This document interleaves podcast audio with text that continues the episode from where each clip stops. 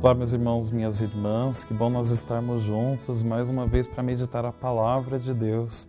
Eu sou o Padre Cláudio, da paróquia São João Batista, região Utinga, aqui de Santo André, e esse é o programa Verbo, a palavra de Deus da Diocese de Santo André. Hoje, dia 17 de maio de 2021, segunda-feira, começando a nossa semana, já meditando a palavra do Senhor. Em nome do Pai, do Filho e do Espírito Santo. Amém. Meditaremos o Evangelho segundo João, capítulo 16, dos versículos 29 a 33. Naquele tempo, os discípulos disseram a Jesus: Eis agora falas claramente e não usas mais figuras. Agora sabemos que conheces tudo e que não precisas que alguém te interrogue. Por isto cremos que vieste da parte de Deus. Jesus respondeu: Credes agora? Eis que vem a hora e já chegou, em que vos dispersareis cada um para seu lado e me deixareis só. Mas eu não estou só. O Pai está comigo.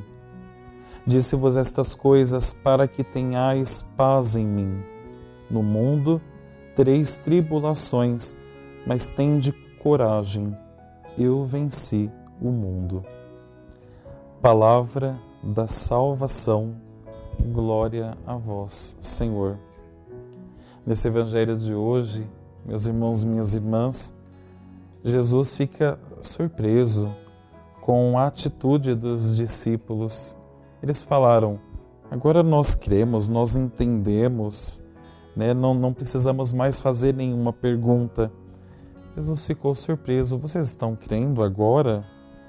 Vocês ainda vão se dispersar? Vocês ainda vão me deixar sozinho? Só que o Pai estará comigo. Vocês vão ter tribulações, mas tenham coragem, porque eu venci o mundo. Pois é, o caminho da fé não, é um, não pode ser um caminho romântico.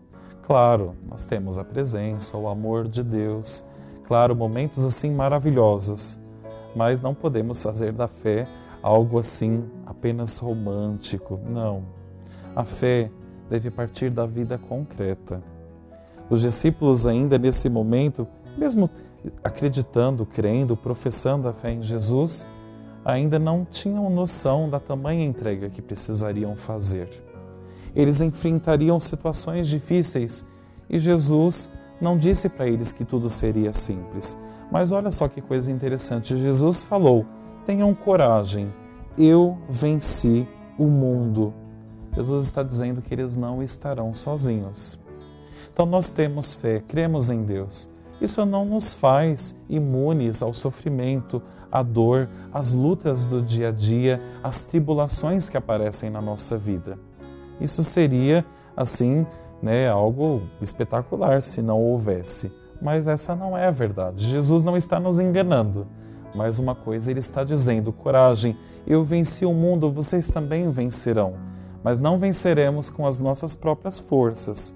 Reparem bem, nós venceremos com a força de Deus. Ele vence em nós. Vamos fazer a nossa oração pedindo ao Senhor essa graça hoje.